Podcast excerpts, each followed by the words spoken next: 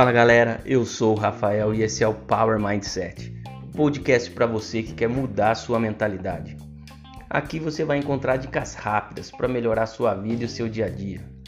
Pílulas de inteligência emocional, produtividade e liderança e como esses elementos podem transformar nossas vidas com pequenas ações. No último episódio, falamos dos pontos essenciais para criar metas e objetivos de início de ano. E hoje, para finalizar esse tema e o mês de janeiro, nós vamos explicar cada um desses pontos para te trazer um pouco mais de clareza. Lembrando que o insight aqui é o seguinte: se você não tem um planejamento, você simplesmente não sabe em que direção caminhar quando a vida te tira da sua rota, com aqueles imprevistos que ocorrem com todas as pessoas, não é mesmo? Então, vamos aos pontos essenciais e sempre lembrando que se você não ouviu o episódio anterior, corre lá ouvir, que esse episódio de hoje vai fazer muito mais sentido para você. Então vamos lá, galera. O primeiro ponto essencial de criar metas e ter um planejamento é ter clareza do seu objetivo.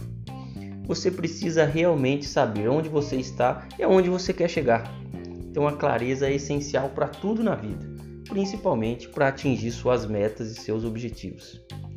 O segundo ponto que eu quero falar é que esse objetivo precisa ser palpável, concreto e quanto mais detalhado, melhor. Além disso, você precisa perceber se esses objetivos estão alinhados com seus valores. Nós ainda vamos fazer aqui um episódio sobre valores, mas agora é importante você saber que eles são as características marcantes que definem a nossa personalidade.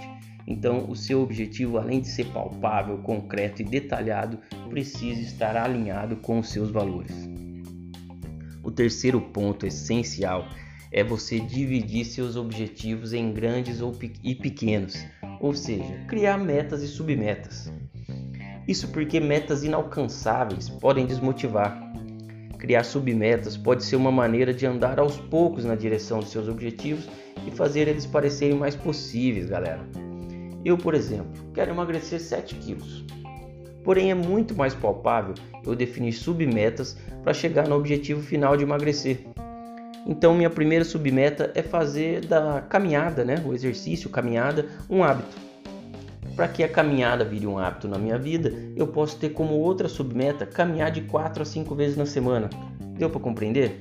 Então é muito mais fácil eu ter como submeta fazer uma caminhada hoje do que pensar hoje eu preciso acordar para emagrecer 7 quilos. Acho que deu para entender, né?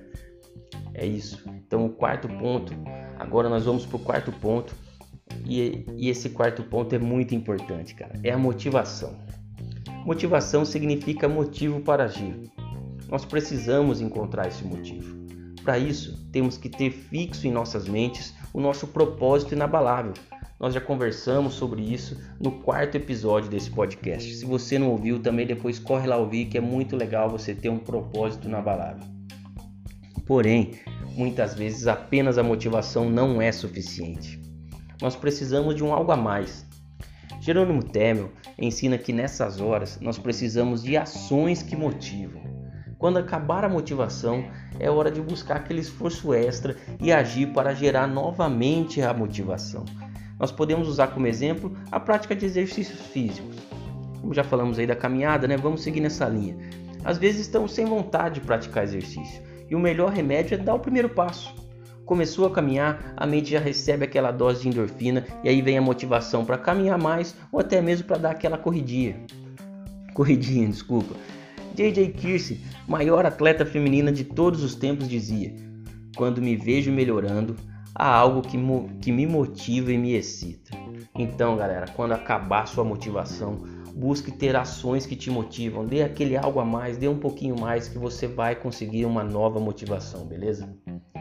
O quinto ponto essencial para atingir suas metas e objetivos é o seguinte: faça da caminhada por esses objetivos um hábito. Mas como assim? Todos os dias tenha uma atitude que te leve na direção da sua meta ou do seu objetivo, mesmo que seja uma pequena ação.